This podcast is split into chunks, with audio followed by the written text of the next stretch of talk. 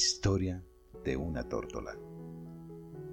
Joven, aún, entre las verdes ramas, de secas pajas fabricó su nido. La vio la noche calentar sus huevos. La vio la aurora acariciar sus hijos. Abrió las alas y cruzó el espacio. Buscó alimento en los lejanos riscos.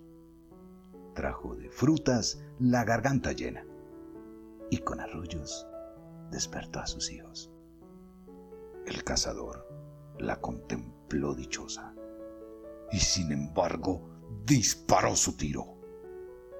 Ella, la pobre, en su agonía de muerte, abrió las alas y cubrió a sus hijos.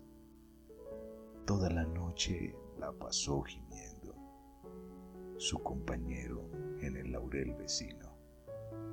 Cuando la aurora apareció en el cielo, bañó de perlas el hogar ya frío. Epifanio Mejía.